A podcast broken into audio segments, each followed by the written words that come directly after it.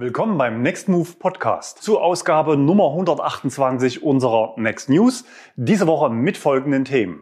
Neuzulassungen im Oktober, Ionity zeigt Umsatzkurve, Buffer-Update mit Chancen und Kostenfalle. Es geht um 3000 Euro für einige von euch, also heute lohnt es sich mal wieder besonders dran zu bleiben. Strategiewechsel bei BMW, Torschlusspanik beim CO2-Pooling, Erlkönigschau mit neuen Laderekorden, Elon Musk in Grünheide, Neues vom E-Automarkt Faktencheck und Kauftipps und Neues von Nextmove, unter anderem neue Autos und neue Preise. Wenn ihr Fans unserer Next News seid, dann gebt diesem Video gerne einen Daumen nach oben.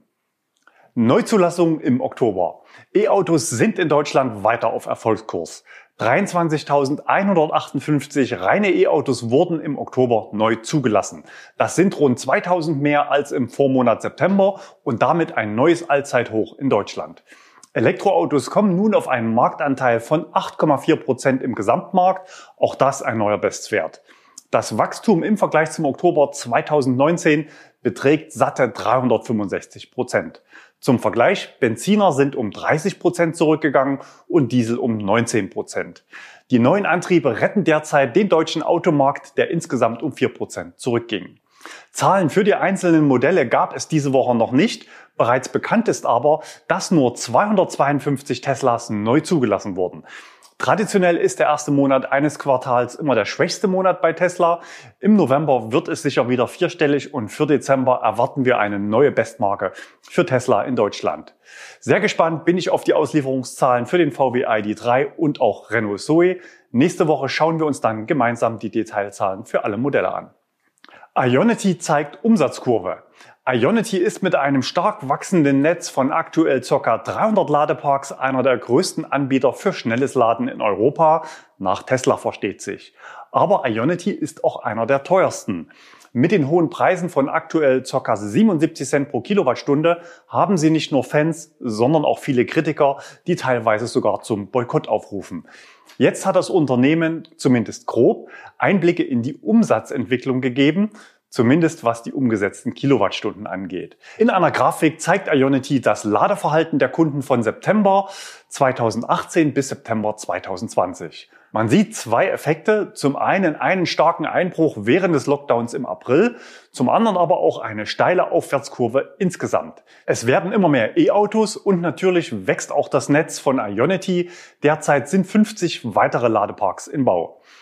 Die aktiven Ladeparks sind natürlich in den gängigen Verzeichnissen und optimalerweise auch im Fahrzeugnavi gelistet. Die Baustellen sind auf der Ionity Homepage entsprechend ausgewiesen. Günstigere Tarife für um die 30 Cent pro Kilowattstunde gibt es meist nur über die sogenannten Clubmitglieder, also VW mit Audi und Porsche, Mercedes und BMW, meist gekoppelt an eine monatliche Grundgebühr. Ford ist auch dabei, aber dort ist noch kein Ladetarif bekannt. Hyundai und Kia sind seit dieser Woche nun auch offiziell Anteilseigner von Ionity. Die Wettbewerbsbehörden haben grünes Licht für den Beitritt gegeben. Es ist davon auszugehen, dass nun auch Hyundai und Kia-Fahrer attraktive Zugangskonditionen bekommen.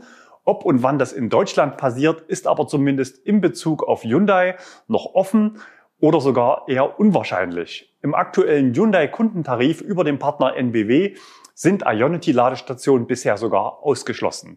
Eine günstige Möglichkeit zum Laden ohne Grundgebühr für jedermann bietet derzeit der Anbieter EWE Go mit 48 Cent pro Kilowattstunde.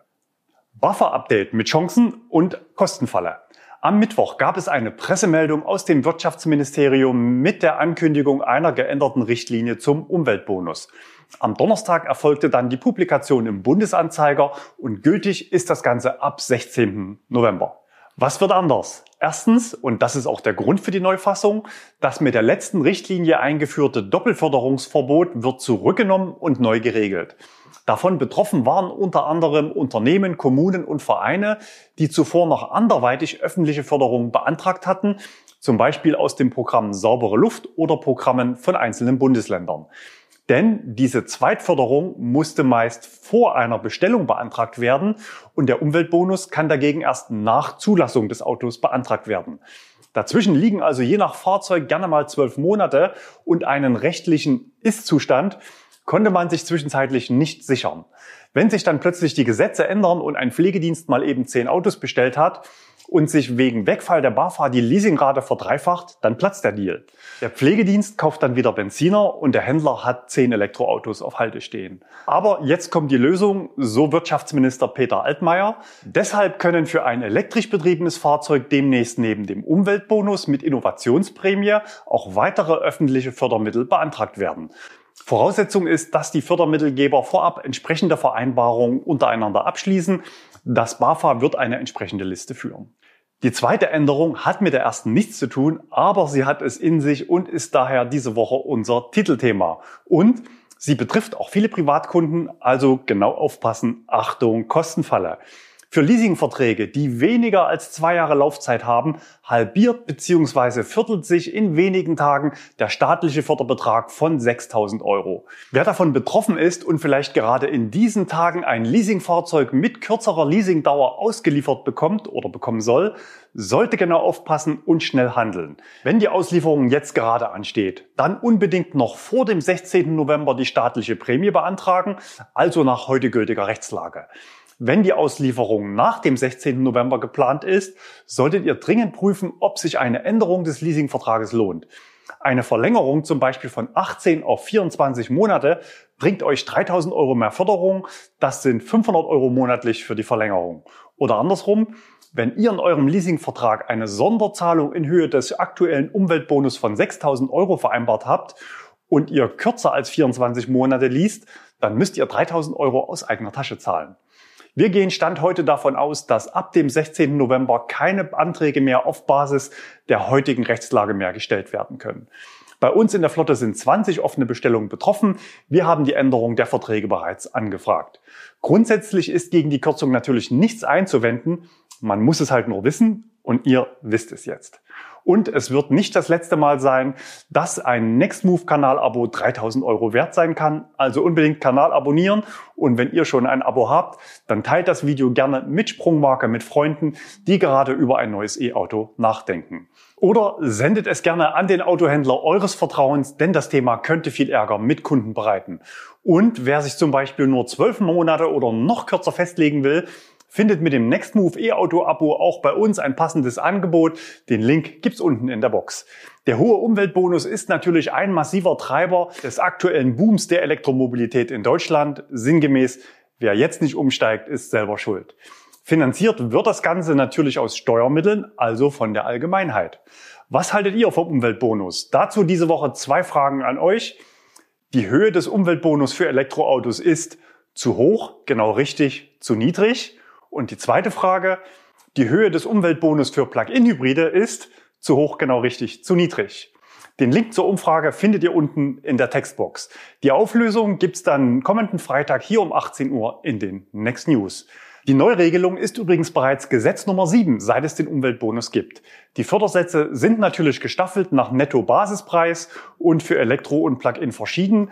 Details dazu und zu den laufzeitabhängigen Reduzierungen findet ihr im Link unten auch in der Textbox. Das BAFA kommt mit dem hohen Aufkommen an Anträgen offenbar über seine Leistungsgrenze. Viele Zuschauer berichten über Probleme häufig schwierige, ungelöste Detailfragen, die zum Teil auf überforderte Bearbeiter stoßen.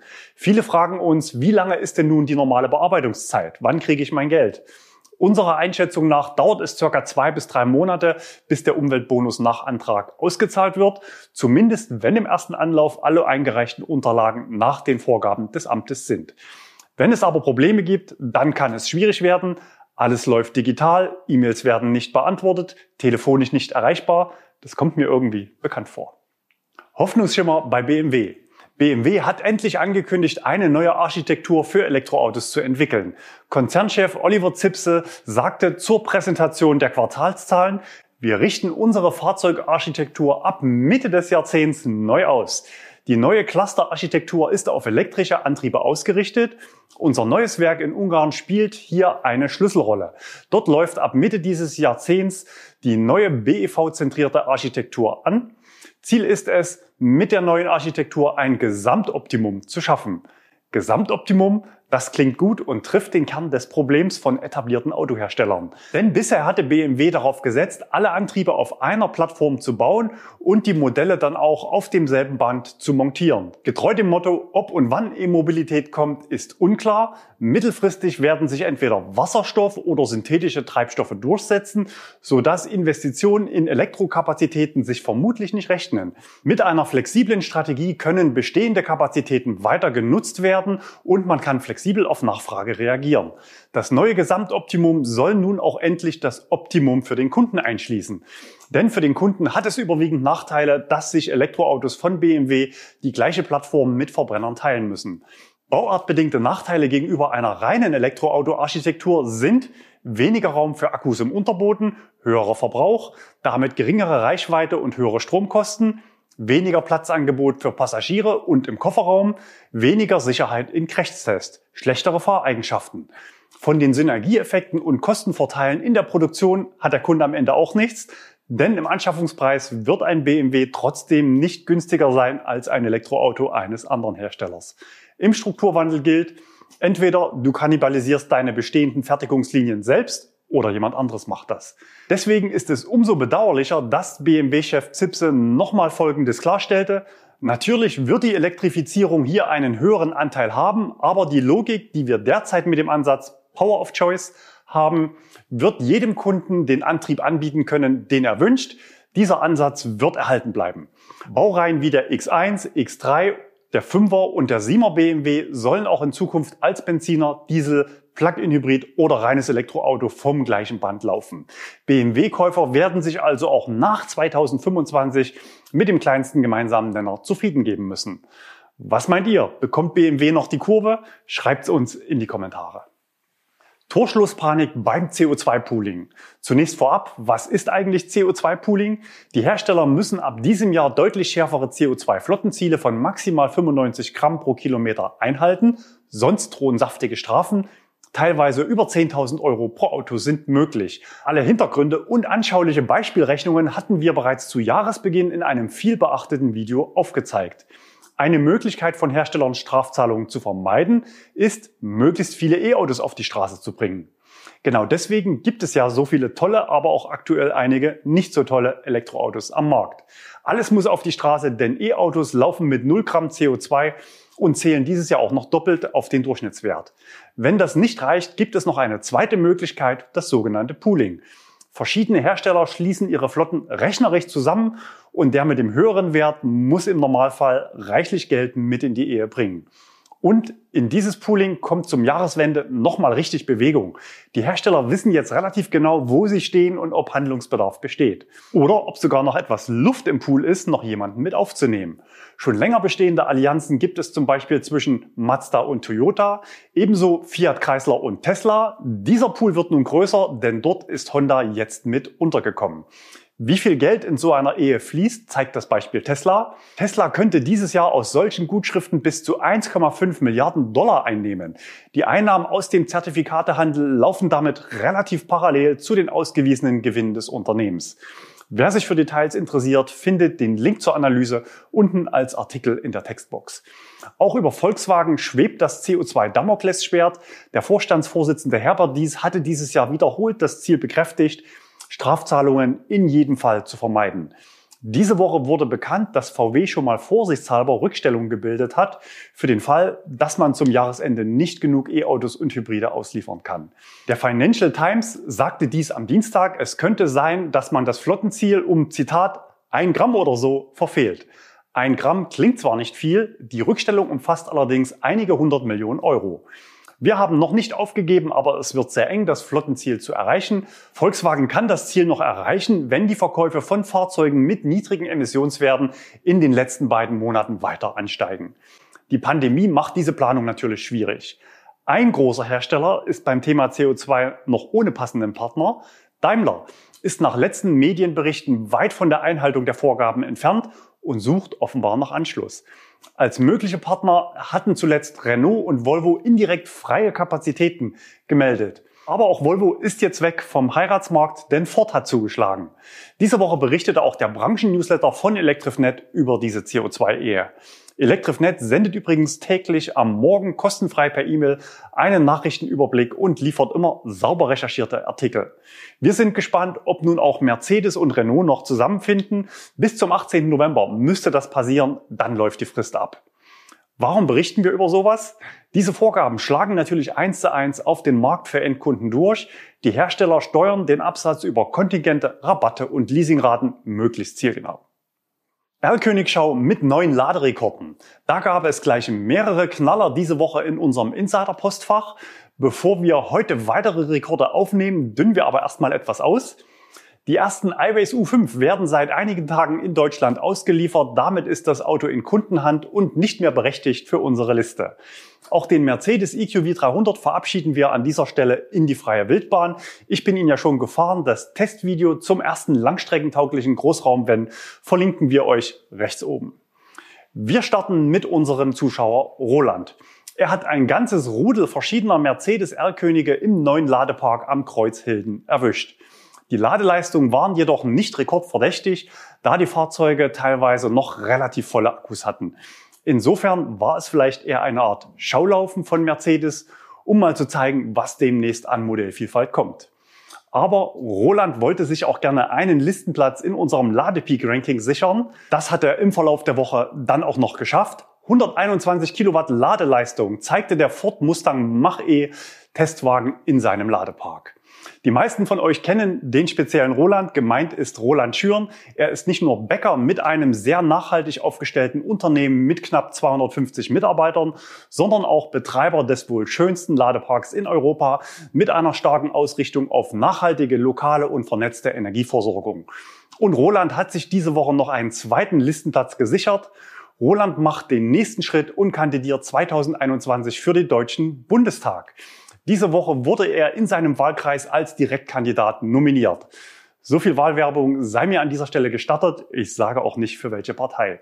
Lieber Roland, ich wünsche dir viel Erfolg für deine Kandidatur.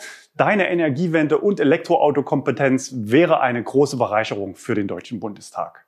Zurück zu den R-Königen. Einen weiteren Rekordwert lieferte uns Uli, nämlich für den Mercedes EQS, erwischt bei Ionity in Bruchsal West. Das Auto zeigte eine Ladeleistung von 164 Kilowatt und damit circa so viel wie ein Tesla Model 3 in der Basisversion auslaufender Produktion. Aber sein Rekord hatte nur wenige Tage Bestand, denn die Einsendung von Sven legte noch einen obendrauf. Sein EQS hatte in Rutesheim geladen und zeigte 166,6 Kilowatt Ladeleistung.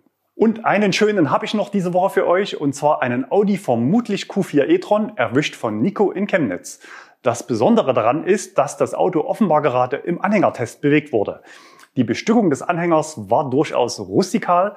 Vermutlich wurde der Anhänger auf der Waage mit Bruchgestein genau auf die maximale Anhängelast gebracht oder man nutzt die flexibel einsetzbare Masse, um verschiedene Anhängelasten zu testen. Neues vom E-Automarkt, Faktencheck und Kauftipps. Zunächst noch ein Faktencheck zu unserem Video von dieser Woche. Reichweitenangst ist ja eher etwas, das Menschen spüren, die noch kein Elektroauto fahren. Vor allem Journalisten werden von dieser Phobie erstaunlich oft heimgesucht. Elektroautofahrern begegnet dieses theoretische Problem im Alltag eher nicht. Aber was tun, wenn man mit dem Elektroauto doch mal unerwartet den Akku leer fahren muss und die rettende Ladestation weiter entfernt ist, als die Restreichweite des Fahrzeuges anzeigt? Unter dem Motto bloß nicht nachmachen habe ich für euch den Härtetest am Beispiel des VW ID3 gemacht. Ich bin bei Restreichweite 0 Kilometer gestartet und habe geschaut, wie weit ich noch fahren kann, welche Warnmeldungen das Auto sendet und ob ich am Ende noch schleppfähig bin oder das Auto die Parkbremse zwangsweise aktiviert. Im Video gebe ich euch Survival-Tipps, wenn es mal so richtig knapp wird und was man auf keinen Fall tun sollte, damit das Auto keinen Schaden nimmt. Schaut gerne nochmal rein in das Video, wenn es euch interessiert. Zwei häufige Fragen gab es noch unter dem Video, die will ich beantworten. Wie schnell hat das Auto dann nachgeladen? Ich konnte vor Ort nur 3,7 kW Wechselstrom laden, also sehr langsam. Nach 45 Minuten hat das Auto dann wieder einen Kilometer Restreichweite angezeigt. Damit bin ich dann circa fünf Kilometer zum nächsten Schnelllader gefahren und dort hat er sofort mit der maximalen Ladeleistung von 100 Kilowatt gestartet. Zweite Frage, wäre auch ein Abschleppen mit Rekuperation, also ein anderes Fahrzeug vorspannen, wäre das möglich? Ja, technisch ist das möglich, eigentlich bei allen E-Autos, aber nicht erlaubt. Denn die Bedienungsanleitung untersagt das. Zum einen droht also Garantieverlust und wahrscheinlich ist es auch mit dem Versicherungsschutz nicht vereinbar, da es ja mit Vorsatz entgegen der Bedienungsanleitung passieren würde.